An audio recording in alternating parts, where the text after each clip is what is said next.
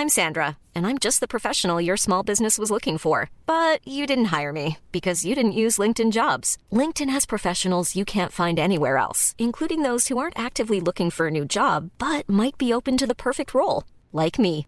In a given month, over 70% of LinkedIn users don't visit other leading job sites. So if you're not looking on LinkedIn, you'll miss out on great candidates like Sandra. Start hiring professionals like a professional. Post your free job on linkedin.com/people today.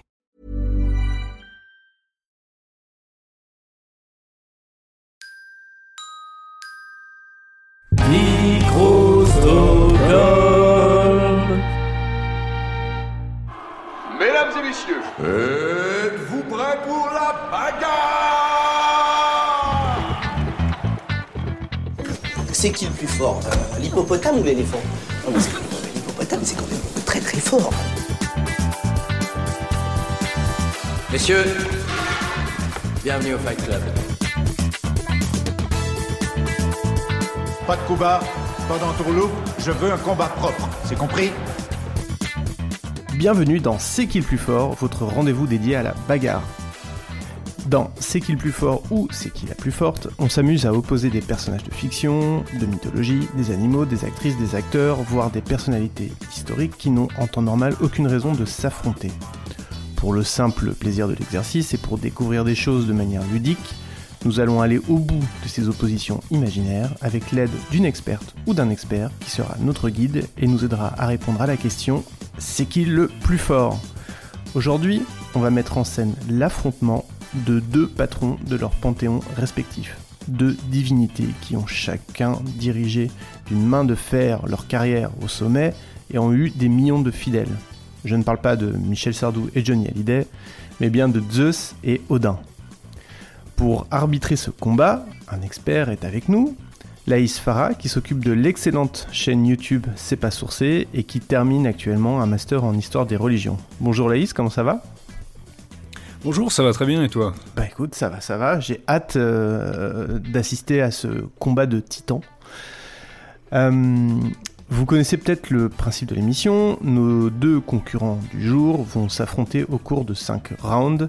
Et à chaque fois, nous attribuerons le point à l'un ou à l'autre de nos deux dieux, en l'occurrence. Alors, avant de rentrer dans, le vif du sujet et de les faire monter sur le ring, euh, Laïs, est-ce que tu voudrais nous présenter rapidement nos deux euh, combattants Euh, Oui, alors, euh, bah, comme tu l'as dit, les deux sont les chefs de leur panthéon respectif. Donc euh, Zeus pour le panthéon grec antique et Odin pour le panthéon, disons, scandinave de, la religion germanique nordique. Même si on trouve Odin aussi chez les autres peuples germaniques, on le connaît beaucoup moins dans les traces qu'il a laissées là-bas.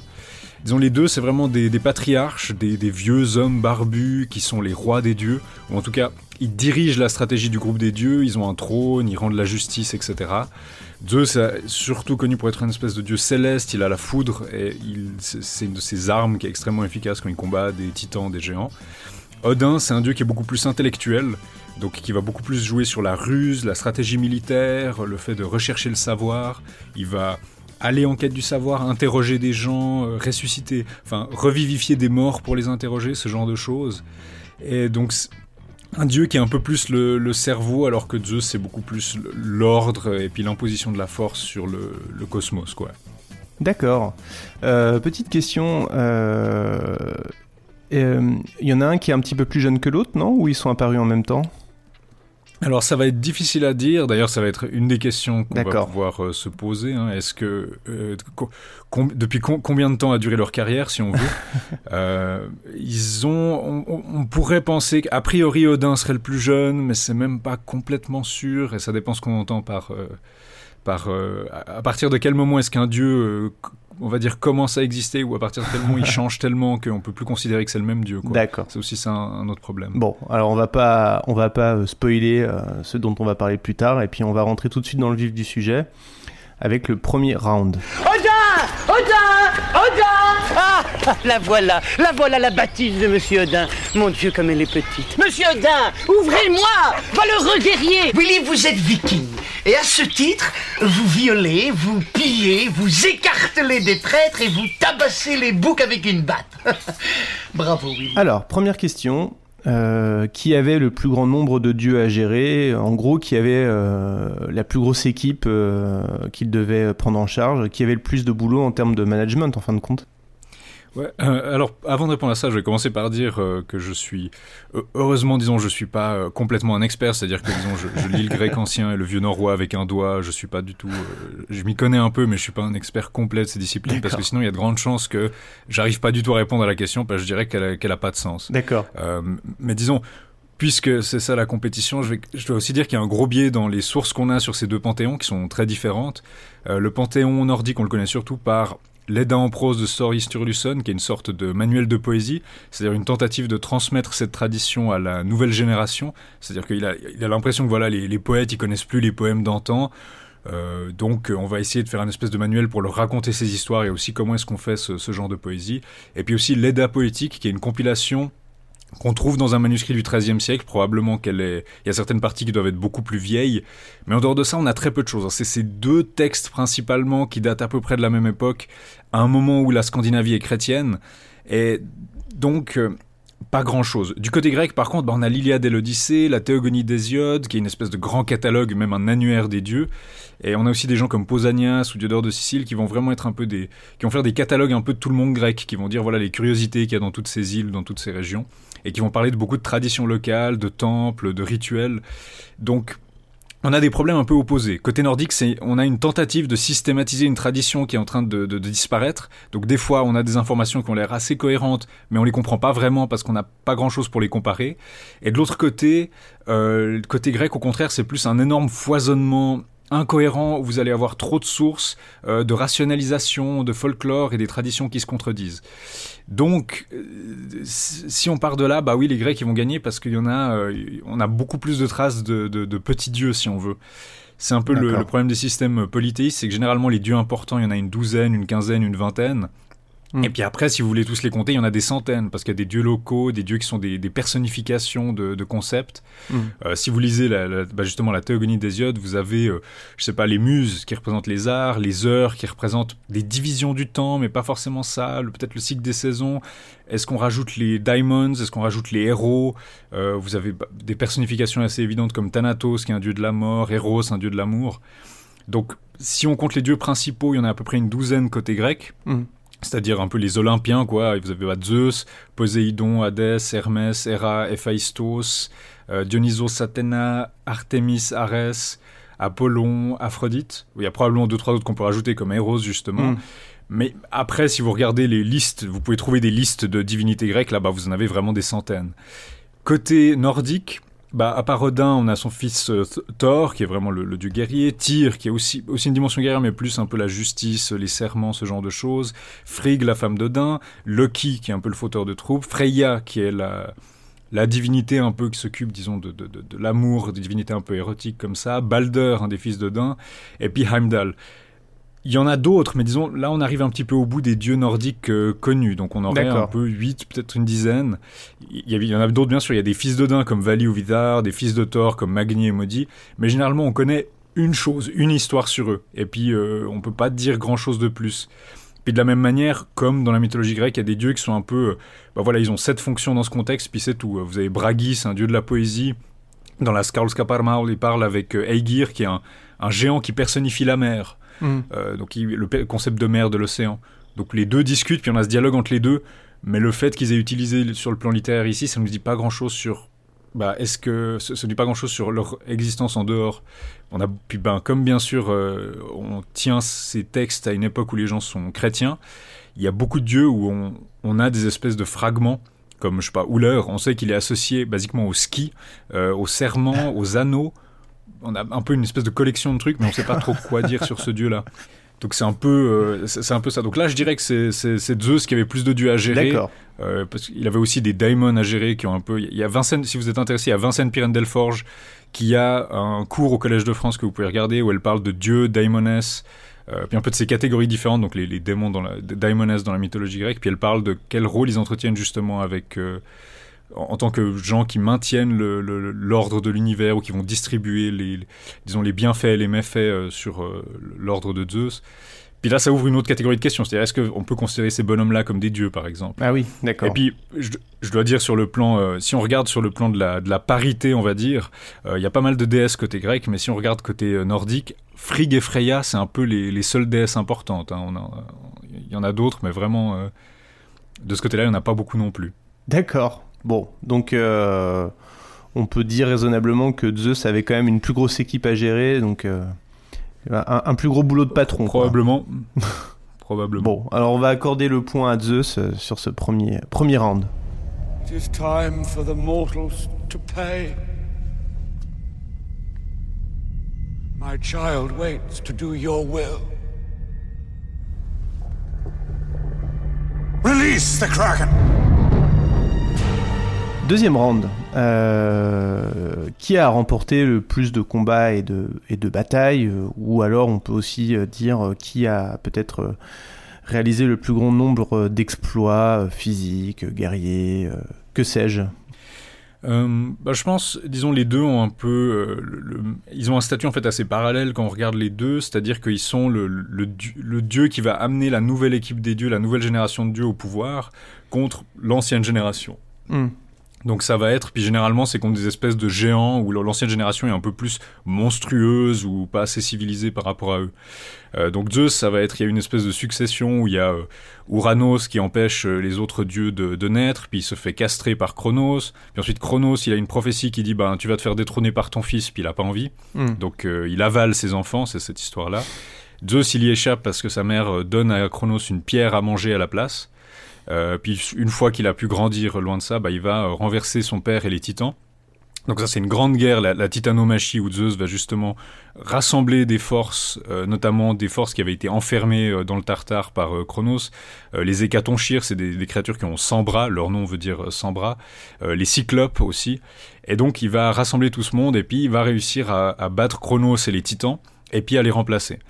Euh, sauf que le truc, c'est que est-ce que c'est vraiment la, la, la- disons, les- la force de Zeus qui entre en compte ici? Parce que basiquement, il utilise des éléments de l'ancienne génération pour gagner. C'est vraiment les hécatonchires qui vont euh, être décisifs. Puis aussi, il y a les cyclopes qui vont lui fabriquer des armes. Euh, ils vont fabriquer pour Poséidon un trident, pour Hadès son casque d'invisibilité, puis pour Zeus la foudre. Hmm.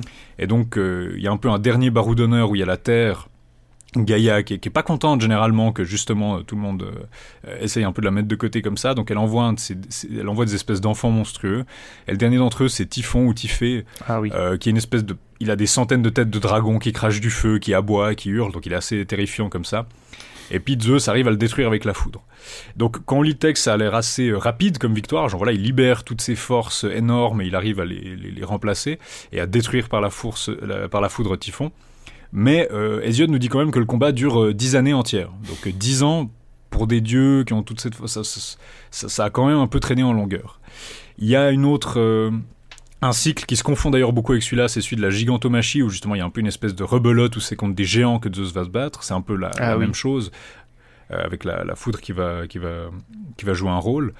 Euh, Odin a un peu la même chose, où il y a la génération d'avant, c'est les Jötunn, qu'on traduit souvent par géants aussi, mais ou par, euh, je crois que Boyer parle de Turs du givre, ou de- on peut essayer de trouver des termes. C'est pas forcément des géants, mais ça parle un peu de, de- d'espèces de, de, de géants de glace, généralement, mais ça s'applique aussi à d'autres monstres et d'autres créatures du genre. Euh, donc c'est vraiment un peu comme les titans. Et euh, ils vont essayer de les supplanter. Et puis on nous raconte qu'il y avait une espèce de géant énorme qui s'appelait Ymir, puis qui était le premier être vivant et que, qui était extrêmement cruel. Et puis Zeus et ses deux frères, euh, Vili et Vé, vont euh, mettre Ymir en pièces. Ils vont le, le, le, le charcuter, le, le découper, le sacrifier en fait. Et avec les parties de son corps, ils vont créer le monde. Donc Mm. euh, le, crâne d'Ymir va devenir le ciel, je crois. Son cerveau va devenir les nuages. Son sang va devenir les rivières, euh, etc., etc. Avec les différentes parties de son corps, ça, ça crée le monde. Et puis on nous dit aussi que Ymir avait tellement de sang que ça va inonder le monde et puis tuer tous les géants. Ah. Donc, euh, enfin, tous les Jötunn. À part un qui s'appelle Bergelmir, qui lui va pouvoir euh, repeupler le monde. Donc, il y a vraiment une espèce de déluge de sang, et puis euh, juste un qui reste. Et c'est lui qui va, euh, qui ça explique pourquoi dans les histoires de, de Odin, on a, on a encore des géants. Mm. Donc, ils ont un truc un peu similaire, mais j'ai envie de dire que la, si on parle de, de victoire éclair, je trouve que la victoire de Zeus est un peu plus, euh, un peu plus éclatante, alors que euh, la victoire de Zeus, c'est un peu plus, il y a un peu plus de combat, tandis que Odin, c'est un peu plus, bah voilà, il a inondé tous les géants puis il a gagné. Donc Mm. je sais pas laquelle des deux est la plus significative, mais quand même, Odin, il crée le monde. Donc euh, est-ce que c'est lui qui accomplit le plus de ce côté-là? Ah. Euh, Est-ce qu'on, est-ce qu'on, est-ce que, est-ce que Odin euh, coifferait Zeus au poteau d'une courte tête sur ce, sur ce point-là? Je, dirais sur ce point-là, je pense, parce que sinon, la plupart des histoires d'Odin, euh, comme je disais, c'est un dieu assez intellectuel, c'est-à-dire que, bon, Zeus non plus, il va pas souvent se battre lui-même, c'est plus quand quelqu'un va un peu trop loin, bah voilà, il le fout droit, mais euh, Odin, c'est plus, l'histoire typique d'Odin, c'est qu'il est incognito, il se balade et il va discuter avec quelqu'un pour lui tirer son savoir, et il va l'interroger, et puis à la fin du dialogue, généralement, le- le- au bout d'un moment, la personne se rend compte, ah mais en fait, c'est toi Odin. Euh, Il y a plusieurs euh, histoires comme ça où D'accord. c'est plus ça qui va l'intéresser. Donc, euh, mais sur le côté un peu combat primordial et grande bataille, bah ils ont un peu le, le- le- le même, euh, le D'accord. même pédigré, on va dire. D'accord. Bon, alors on va, on va, allez, on les met à égalité sur ce point-là. Ça arrive parfois. I am One Eye. I am also called Highest and True Guesser. I am Grimnir and the Hooded One. I am All Father, Gondlier, One Bearer. I have as many names as there are winds, as many titles as there are ways to die. My ravens are Hugin and Moonin, thought and memory. My wolves are Fakey and Gary. My horse is the gallows. I am Alors, round suivant. euh, qui aurait, euh, j'utilise le conditionnel parce que je sais que c'est une question extrêmement compliquée, euh, qui aurait laissé la plus grande trace dans l'histoire, euh, à la fois dans, dans, dans la culture classique, si une telle chose existe, et dans la pop culture, d'a- d'après toi? Je pense que, disons, je pense que encore une fois, de par la nature des sources qu'on a, euh, je pense que c'est évidemment Zeus, Mm. parce que voilà, l'Iliade et l'Odyssée, c'était euh, le classique, euh, la, culture classique a eu un impact tellement énorme sur euh, en Occident et, même au-delà que c'est difficile de voir que, que Odin peut difficilement rivaliser. Comme j'ai dit, c'est vraiment quelques manuscrits qui vont être redécouverts euh, un peu après au 18e, 19e siècle, puis avec, disons, avec le nationalisme allemand, ils vont prendre un peu plus d'importance parce que justement les Allemands, les Scandinaves, etc. commencent à se dire ah il faut qu'on ait, on, on a notre propre mythologie, on va pouvoir le valoriser. Mm. Puis d'ailleurs c'est peut-être une des raisons pour lesquelles ça a été mis par écrit en fait, c'est que justement c'est au moment où avec la conversion au christianisme de la Scandinavie, euh, les Scandinaves euh, importent énormément de culture du continent. Donc on va importer, je sais pas, des récits de chevalerie, des romans courtois, des, euh, le christianisme, forcément la culture classique gréco-romaine. Et donc peut-être le fait qu'à ce moment-là, vous avez un Islandais qui se dit je vais mettre par écrit ces anciens poèmes pour montrer que nous aussi on a une culture, c'est peut-être justement une réaction à toute cette importation culturelle en fait, pour montrer voilà nous on a euh, on a aussi quelque chose. Donc D'accord. j'ai envie de dire ouais c'est Zeus parce que c'est même possible que justement le la, la culture l'importation de la culture classique grecque ce soit ça qui ait déclenché le fait de de vouloir préserver ça euh, en Islande en fait D'accord, d'accord. ironiquement. Donc je dirais, par la force des choses, voilà. Pour la pop culture, euh, ça c'est un peu plus.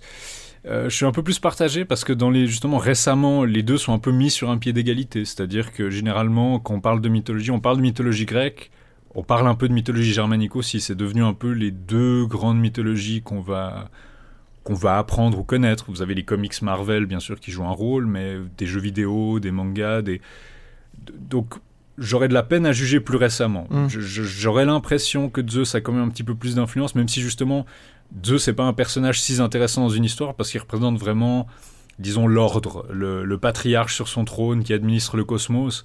Alors que j'ai l'impression qu'Odin, qui est ce voyageur mystérieux, a un peu plus euh, un côté narratif, un petit peu plus euh, fascinant et, euh, disons, un peu plus poétique, artistique, a plus de valeur de ce côté-là.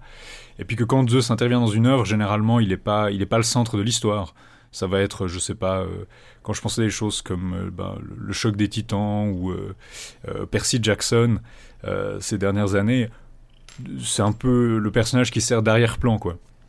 Donc il est là, mais... Oui. C'est, c'est, sur, sur ce point-là, euh, effectivement, c'est, c'est peut-être le seul point où je peux apporter euh, quelques petites infos. Euh, C'est vrai que Zeus est souvent euh, un peu en arrière-plan euh, dans, chez DC Comics, on sait que c'est le père de Wonder Woman.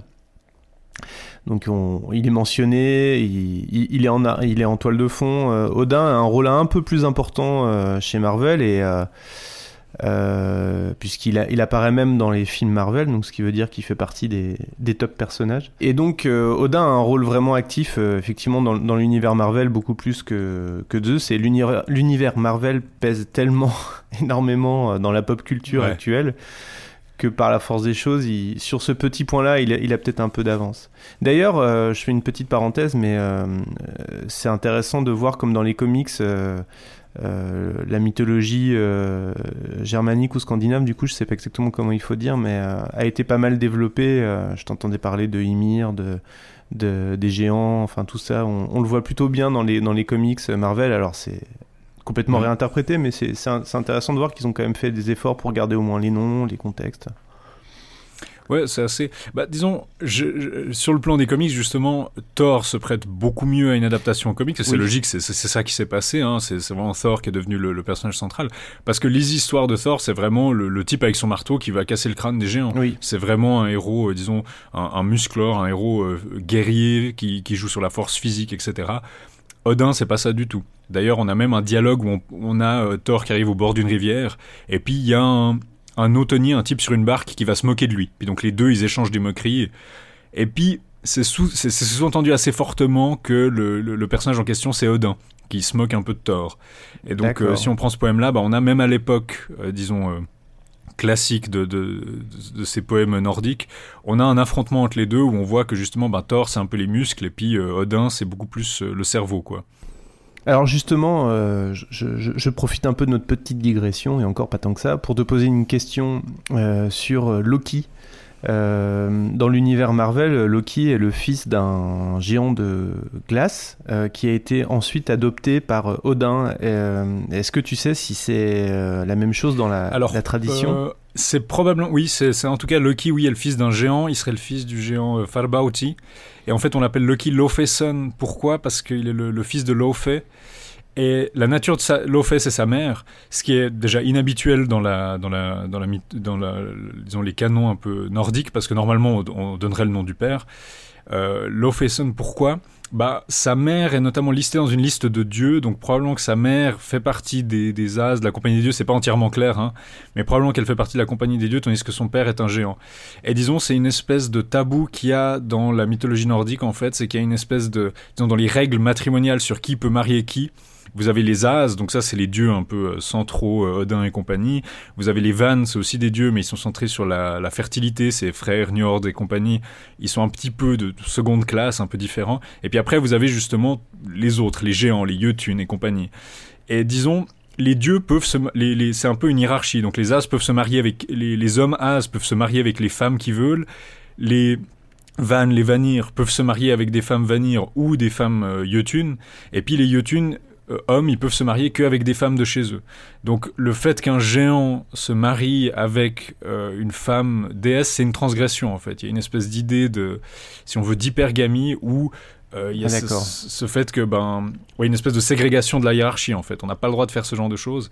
Et donc oui, la nature de Loki est problématique. Puis c'est un personnage qui est vraiment ben voilà le fauteur de troubles, le facteur de désordre et compagnie. Euh, qui est assez. Il euh, y, aurait beaucoup de choses à dire dessus. Hein, c'est pas, pas toujours très clair euh, euh d'où vient cette nature. Puis aussi, ben, le problème, c'est que étant donné qu'on tient nos sources à une époque où les gens sont chrétiens, parfois on se demande s'il n'y a pas aussi cette espèce de filtre chrétien qui influence notre vision, notamment de Loki. par exemple, il y a la Locasena, qui est un des poèmes ah. les plus célèbres sur Loki. C'est basiquement un repas, et puis Loki insulte tous les dieux tour à tour.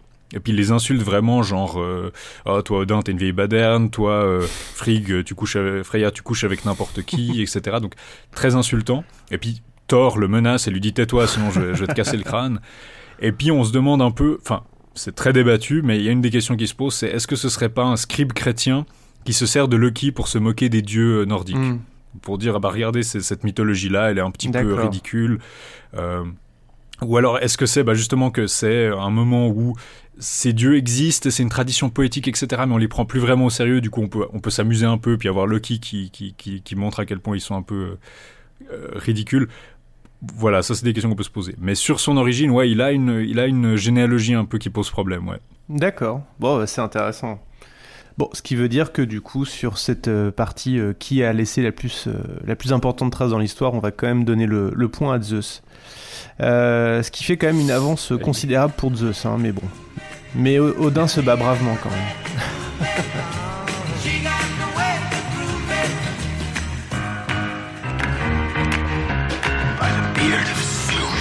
Que- question suivante. qui aurait eu le plus de fidèles? Alors, ouais, ça c'est une question qui est un peu difficile parce que bien sûr, pour euh, évaluer des périodes euh, historiques et même parfois préhistoriques, euh, combien de gens il y avait, c'est pas forcément évident. J'ai vu qu'il y avait le Mogens Herman Hansen, qui est un des, je, connaissais notamment son livre sur la cité, sur la démocratie à Athènes. Il a essayé de faire une espèce d'estimation de la population en Grèce. Il a estimé qu'en Grèce, dans la Grèce elle-même, disons ce qui correspond à la Grèce aujourd'hui, il y aurait eu entre 2 millions et 3 millions de personnes à l'époque d'Alexandre le Grand, et puis il faut compter que bah, du 8e au 4e siècle avant notre ère, la plupart des gens sont d'accord, il y a eu une espèce d'énorme croissance de la population grecque, je veux dire, ils ont, ils ont commencé à avoir des colonies tout autour de la Méditerranée. Donc je crois que lui, son estimation, il arrive autour de, dans toutes les cités grecques, autour de 10-12 millions de gens. Mais bien sûr, ils sont pas, il y aura aussi beaucoup de gens qui ne seront pas forcément des, Grecs grecs qui, ont les, qui, suivent, disons, la, le, le mode de pensée de la, de la religion grecque. Mais ce serait à peu près ça. Euh, Mm. Pour les, la religion pour les religions des, des anciens germains, alors là, c'est aussi un peu difficile, disons, ça aurait été euh, quelque chose au tournant, au début de notre ère, donc à l'époque romaine un peu, ça aurait pu être quelque chose comme 3 millions en Allemagne continentale, 600 000 personnes en Scandinavie, peut-être, disons, en Scandinavie, quand on regarde au fil du temps, peut-être 1 million grand maximum, donc on est plutôt sur un ordre de population de, je dirais, 5 millions. Ça, ça veut pas dire grand-chose, parce que, ben, voilà, on est un peu en train de... de c'est un peu beaucoup de doigts mouillés. Euh, mais j'ai l'impression que la population de la Grèce, elle est- la population qui est concernée est un peu plus importante. Puis disons, importante. le problème, c'est que les Grecs ont aussi une espèce de, de, comment dire, de, de d'atout dans cette question-là, c'est que le panthéon grec est très très analogue au panthéon romain. Donc si on commence à compter euh, ce syncrétisme-là, puis qu'on commence à compter l'Empire romain, où on va avoir des endroits où effectivement euh, bah, Jupiter et Zeus c'est à peu près la même chose, on commence à avoir un avantage assez considérable pour les Grecs. Maintenant, combien de temps est-ce que ça a duré euh, dans la Mm. longueur? Et puis là, la question se, se- se devient assez difficile. Euh, les Grecs ont probablement, c'est-à-dire qu'on a un peu les textes classiques du 8e, 7e siècle de- sur la mythologie dont, j'ai parlé un peu avant. Et avant ça, on a euh, décodé justement le linéaire euh, crétois, où on a aussi des mentions de certains dieux, euh, qui, ça c'est plutôt au 15e siècle avant notre ère. Et puis, le truc, c'est que Zeus, on peut probablement remonter encore plus loin parce que son nom est formé sur un radical indo-européen, qui est donc la, famille de langues qui inclut euh, le grec, les langues germaniques, euh, les, langues romanes, euh, les, les langues indiennes, les langues iraniennes euh, et d'autres.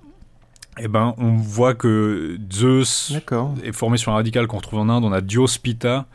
En Italie, ça deviendra Jupiter. Et puis, euh, en- si on prend le, datif ou le génitif, c'est Deus Pater. Donc, ça veut dire euh, Deus, un, c'est un radical indo-européen qui voudrait probablement dire le ciel ou le, le ciel clair, le jour, euh, quelque chose de céleste. Et puis Pater, bah, c'est le père.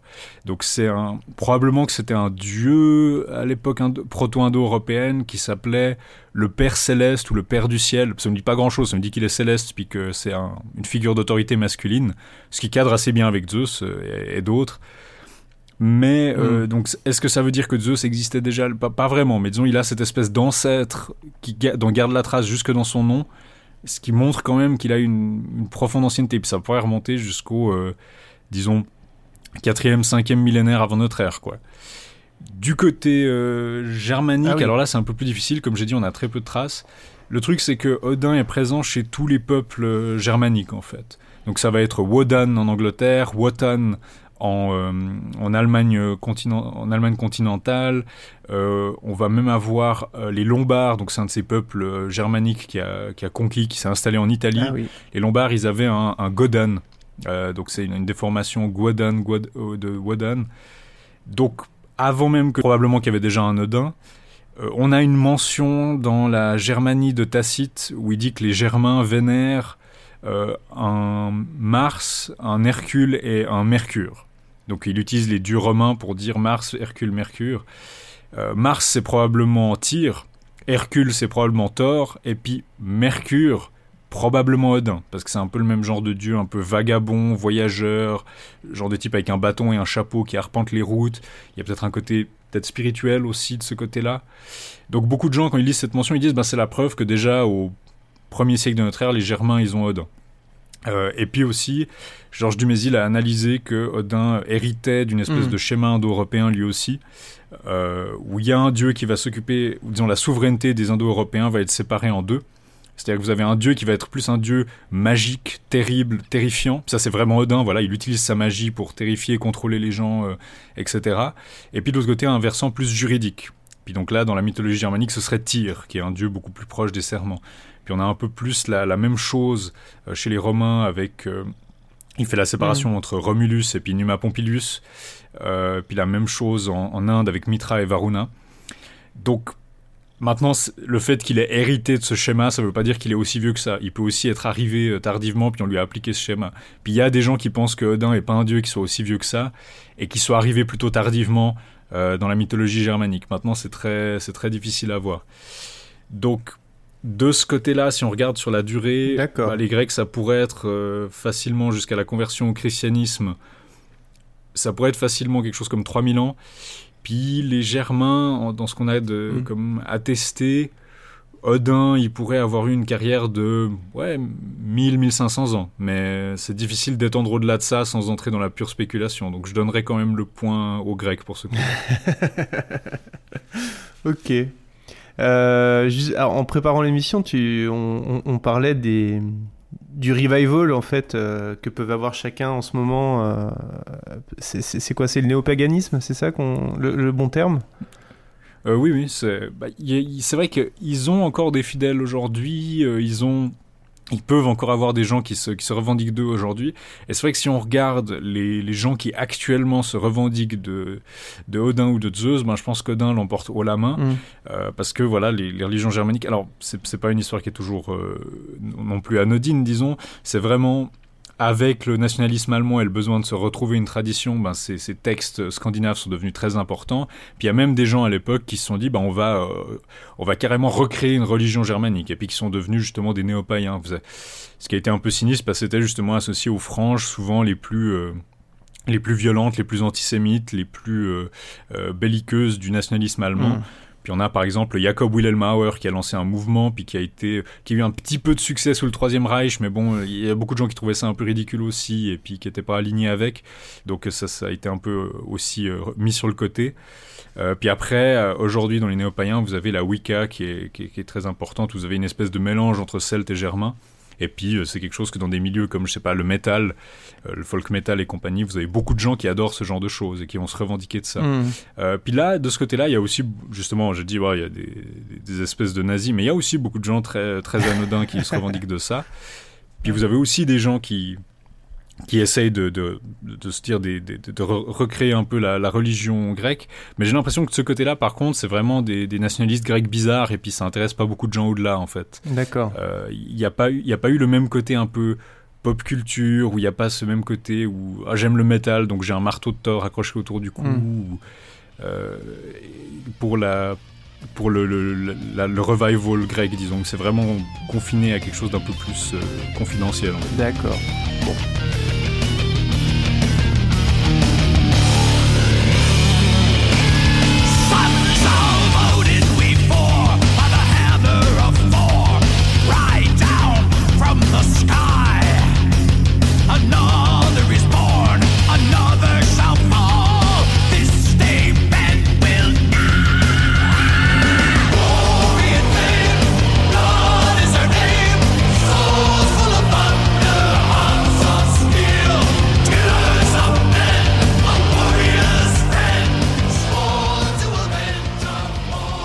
Bah ça fait ça fait quand même 3 points pour Zeus donc euh, on sait déjà que Zeus a gagné le, le combat mais euh, On va quand même aller au bout de l'affrontement et puis on va se poser une dernière question euh, pour le sport et pour l'honneur. et là, c'est vraiment la question la plus, euh, j'ai envie de dire, la plus régressive de la journée, de l'émission.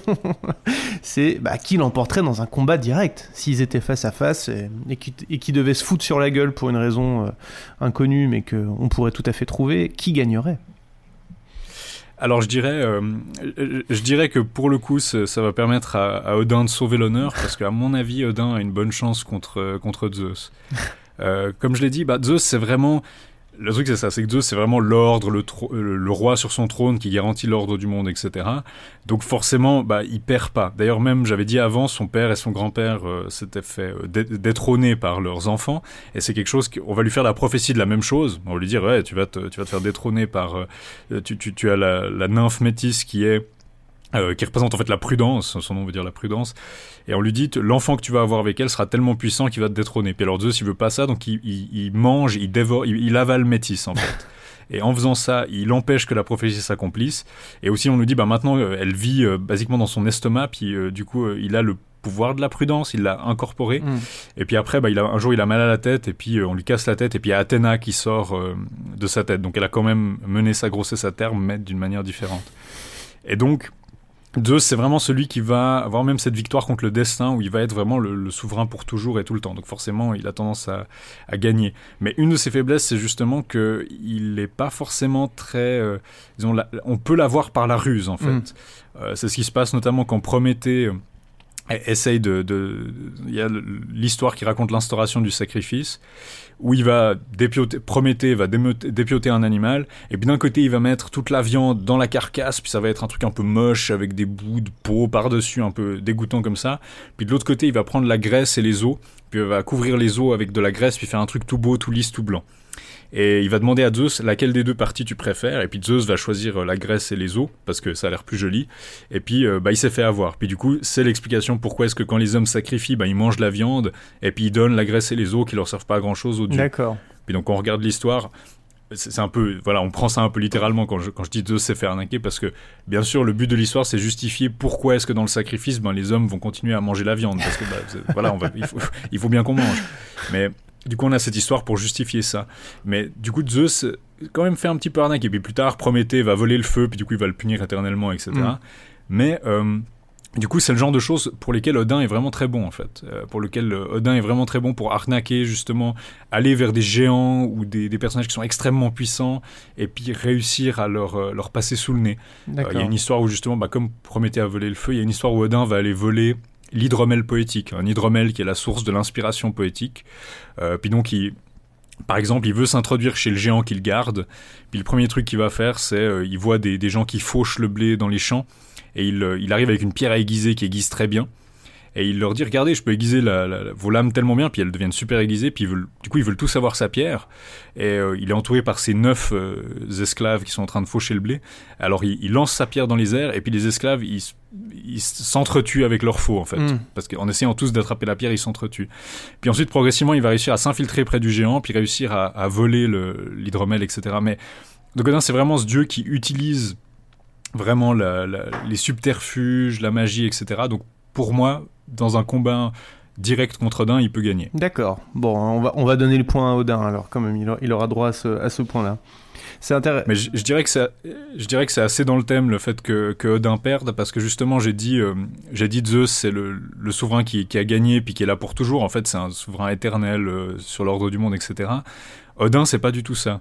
Odin c'est un dieu qui est, bah, il y a le Ragnarök donc le destin des puissances qui fait que euh, qui fait que euh, Odin sait justement dans sa quête de savoir, il, cherche justement à se renseigner sur cette fin des, dieux et il sait qu'il va se faire dévorer par Fenrir, ce, loup géant, et qu'il peut rien faire contre ça. Donc c'est un dieu qui part déjà perdant en fait, et il sait déjà que le monde va être détruit et lui avec et qu'il peut pas faire grand chose pour l'en empêcher. Donc c'est d'une certaine manière, ça, colle assez bien avec les, mythologies de base, que ce soit Zeus qui gagne de façon assez écrasante, puis que ce soit Odin qui soit euh, que, que, Odin soit vaincu finalement. C'est intéressant parce que euh, quand j'ai pensé à, à, ce thème, euh, pour révéler les coulisses de l'émission, au début, j'avais plutôt pensé à Zeus contre Thor à cause de la foudre. Et, euh, et puis après, je me suis dit, tiens, euh, peut-être euh, vaut mieux faire un combat de, de patriarche en fait.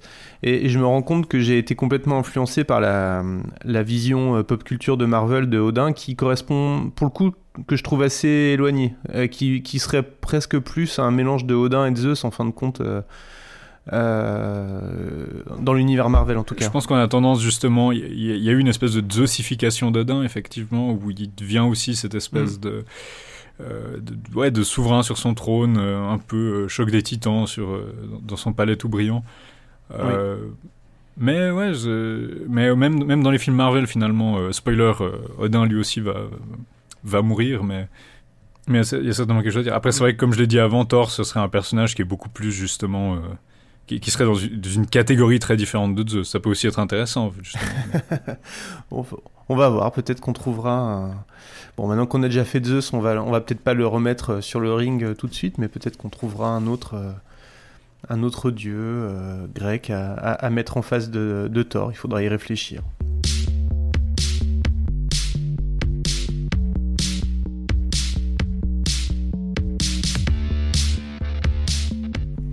Bah, Laïs, merci beaucoup. J'ai appris énormément de choses euh, au cours de cette émission. J'espère que les auditrices et les auditeurs aussi ont pu, euh, ont pu euh, bah, apprendre. merci beaucoup de m'avoir invité. J'espère que mes réponses ont fait sens, puis que j'ai réussi à me plier au jeu de manière un peu satisfaisante. Et puis, oui, on a. Pas, juste déblatérer vaguement rapide. Non, on a joué le jeu et en même temps, on a, on a appris des choses. Et moi, c'est exactement ce que je veux faire avec cette émission. Dis-moi où est-ce qu'on peut te retrouver?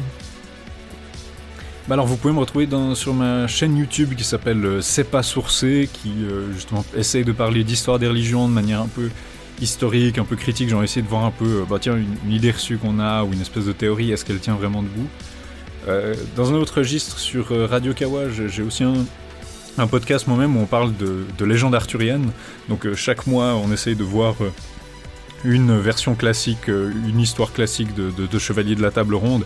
Donc si vous voulez savoir euh, qui est le plus fort entre euh, Perceval, Galad et Lancelot, bah, vous pouvez écouter notre, notre émission justement. puis sinon, vous pouvez me retrouver sur Twitter. mon, mon, username, c'est Limfesseur, c'est L-Y-M-F-H-S-R. Et, et, et, voilà. De toute façon, on mettra toutes les références dans, dans le descriptif de l'épisode. Euh, alors, C'est qui le plus fort est une émission euh, produite par Micro Stockholm. Vous pouvez aller voter pour, euh, selon vous, qui est le plus fort sur c'est qui le plus fort.com. Vous avez le droit à, faire un match retour, si vous voulez que Odin prenne sa revanche et, soit le gagnant dans le cœur du public. C'est tout, tout, à fait possible. Eh bien, Laïs, merci beaucoup et puis à très bientôt. Oui, à bientôt.